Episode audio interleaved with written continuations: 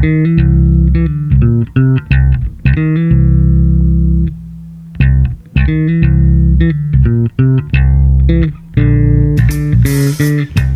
não sei como começar esse podcast, mas eu vou começar falando sobre positividade, sobre o pensamento positivo no meio da tragédia. Porque eu aprendi que dá pra tirar coisas boas de coisas ruins. Mas antes eu quero falar um pouquinho do meu dia a dia que está acontecendo. Eu parei a fisioterapia em respeito a mim mesmo e aos velhos, porque lá na fisioterapia tem muito velho, muito velho mesmo, parece a plateia de Raul Gil.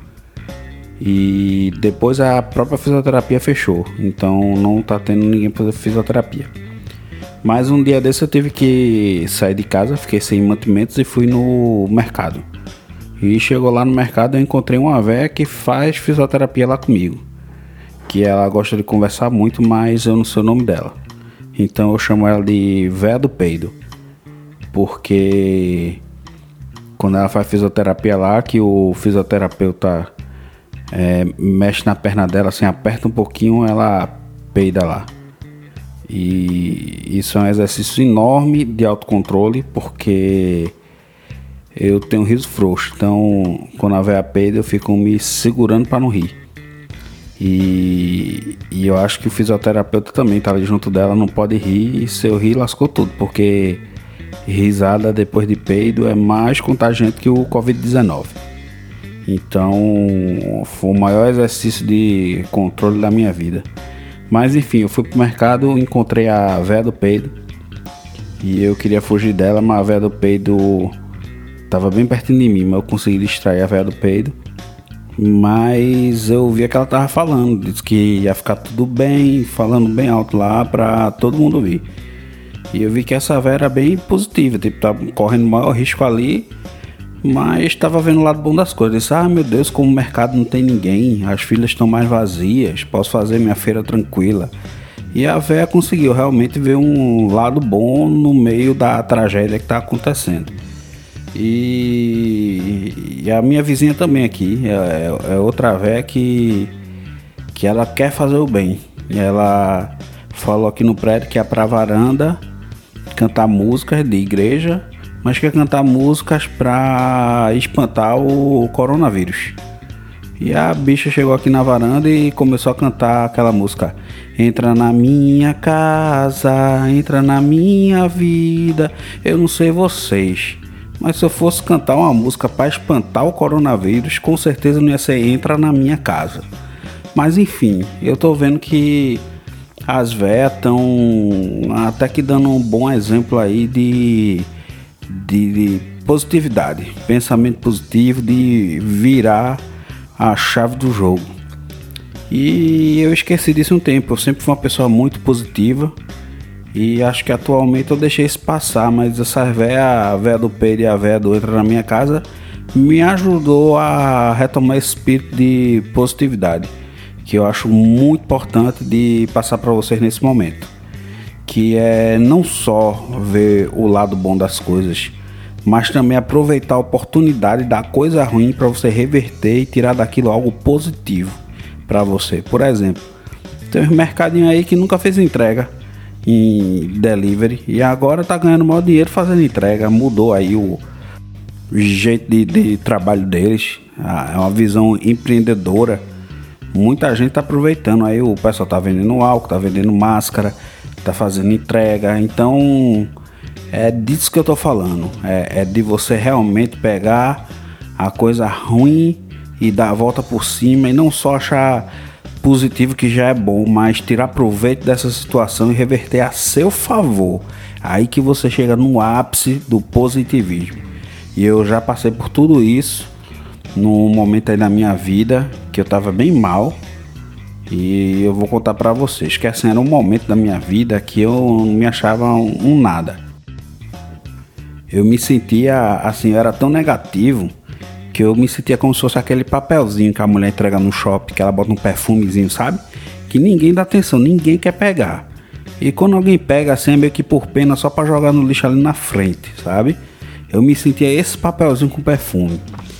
Mas tudo mudou para mim num dia que eu precisei fazer um exame, que foi uma endoscopia.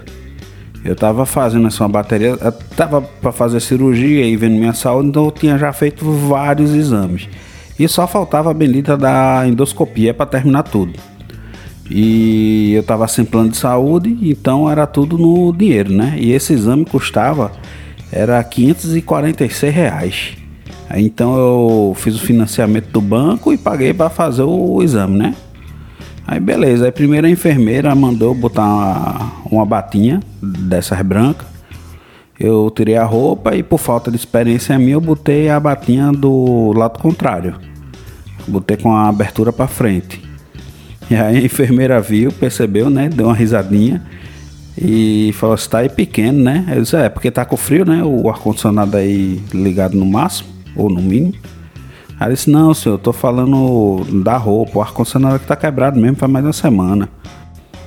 Infelizmente, nesse momento aí, eu já não estava entendendo muito bem o que aquela profissional da área de medicina queria dizer. Porque eu já tinha tomado anestesia que a gente toma para fazer esse tipo de exame. E eu descobri nesse dia que eu sou sensível a essa anestesia.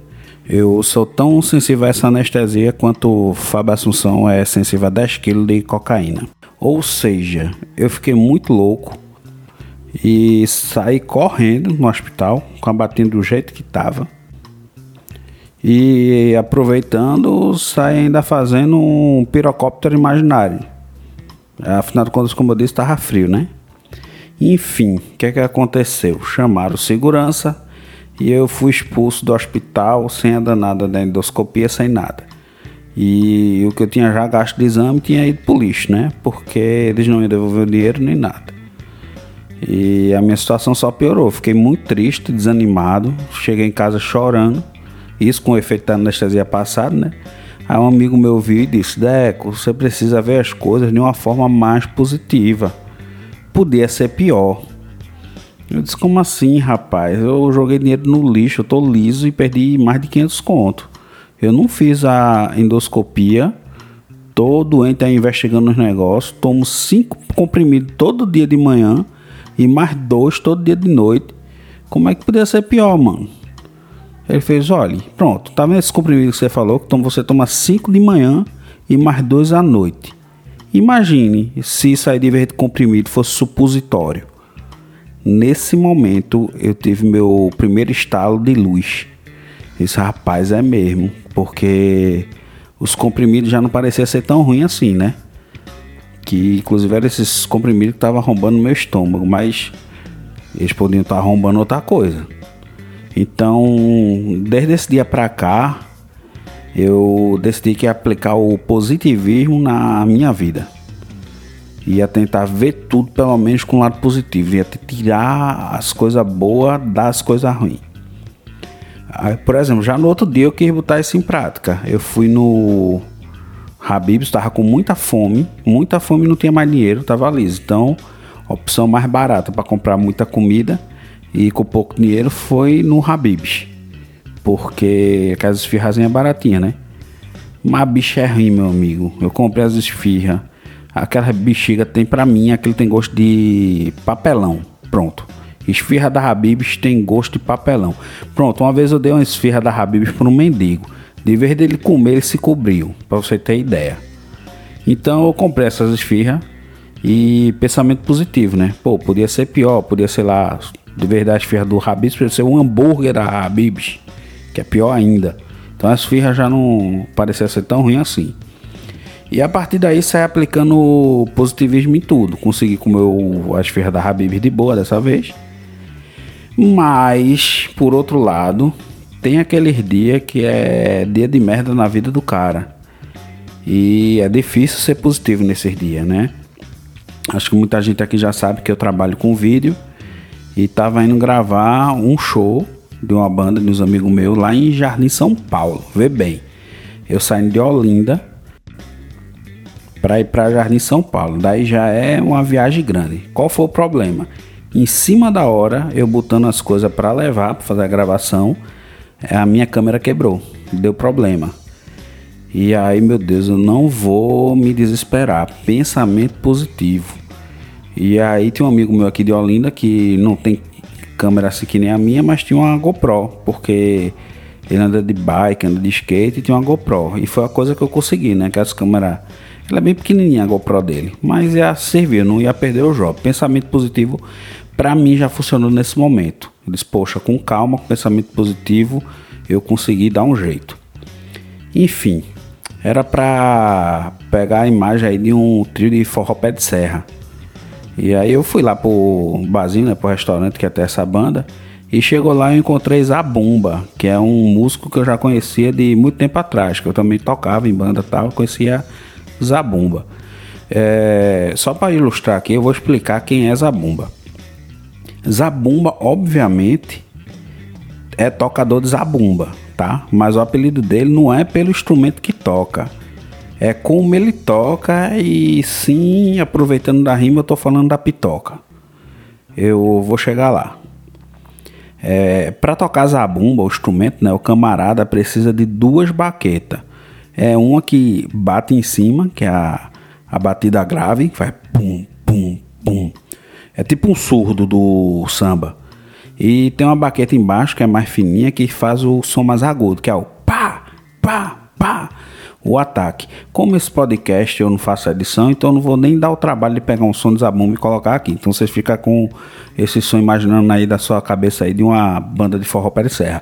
Pum, pá, pá, pum, pum, pá. Essa batida que eu fiz não é nem de forró, mas enfim. É, Zabumba, esse meu amigo, ele gosta de tomar uma cervejinha, né? Quando toca. Então, é, é o tempo todo bebendo. Então ele não, não larga o copo da mão. Ou seja, Zabumba, para manter a mão livre segurando o copo, ele desenvolveu uma técnica para fazer o pum pá, pá pum pum pá. Isso é funk, mas enfim. Voltando aí a falar sobre o instrumento Zabumba, né? É, curiosamente, a baqueta de baixo, que é a fininha que faz o som agudo, é conhecida como bacalhau.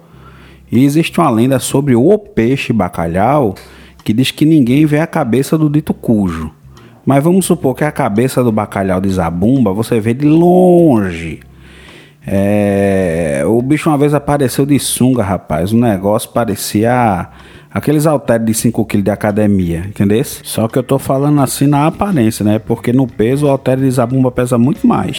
É, acho que você já tá entendendo o que é que eu quero falar do atributo principal de Zabumba, tá? devia mudar o nome da banda de Forró Pé de Serra para Forró Pé de Mesa, tá? Eu acho que agora deu para entender mesmo. Enfim, eu gravei o show todo de Zabumba. No final fui desmontar os equipamentos, tudo, eu sozinho para desmontar as coisas, todo mundo foi embora. E quando eu fui pro carro, eu tinha esquecido a luz do carro acesa na carreira, né? Cheguei um pouquinho atrasado.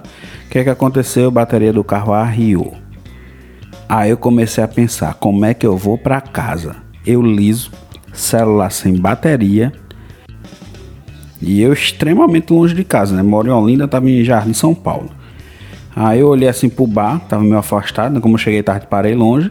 Tava tudo apagado já e tinha uma luzinha acesa que era uma moto saindo, era uma pessoa saindo, não sabia quem era.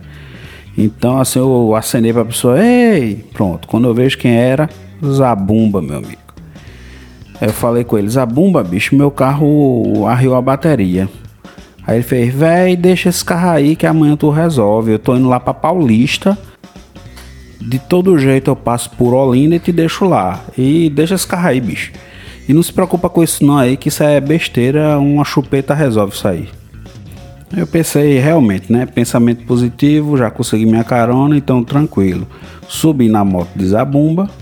Depois de andar mais ou menos 10 km na BR totalmente escura Zabumba para a moto, no meio da avenida, não tá mais escuro e pergunta: "Aqui tá bom?" Eu parei assim, fiz: "Aqui tá bom o que, Zabumba?" Ele a chupeta, rapaz. Eu não disse que isso aí a gente resolvia com a chupeta e você concordou? Aí eu falei, Zabumba, rapaz, eu tava pensando que a chupeta era no carro. Aí fez, eu sou lá mecânico, rapaz. Mas você não precisa aceitar não, eu deixo você aqui, vamos embora e a gente precisa nem perder a amizade. Aí o meu amigo, eu na BR, no escuro, 3 horas da manhã. Velho, eu olhei para um lado, olhei para o outro, um breu danado, sem ninguém vendo. Meu amigo, ninguém vendo. Parecia aquele programa de Tiago Life que passa de madrugada. E foi aí, meus amigos, que eu cheguei naquele ponto que eu tava falando, que é a última fase do pensamento positivo, que é quando a situação tá ruim, não tem como piorar, mas você consegue dar a volta por cima e ainda sair ganhando alguma coisa. Eu olhei assim nos olhos de Zabumba e disse: Zabumba, eu topo, mas tem como fazer um favor? Coloca essa GoPro aí na cabeça da tua pomba, porque eu tô precisando muito fazer uma endoscopia. Cheiro no botico e até a próxima.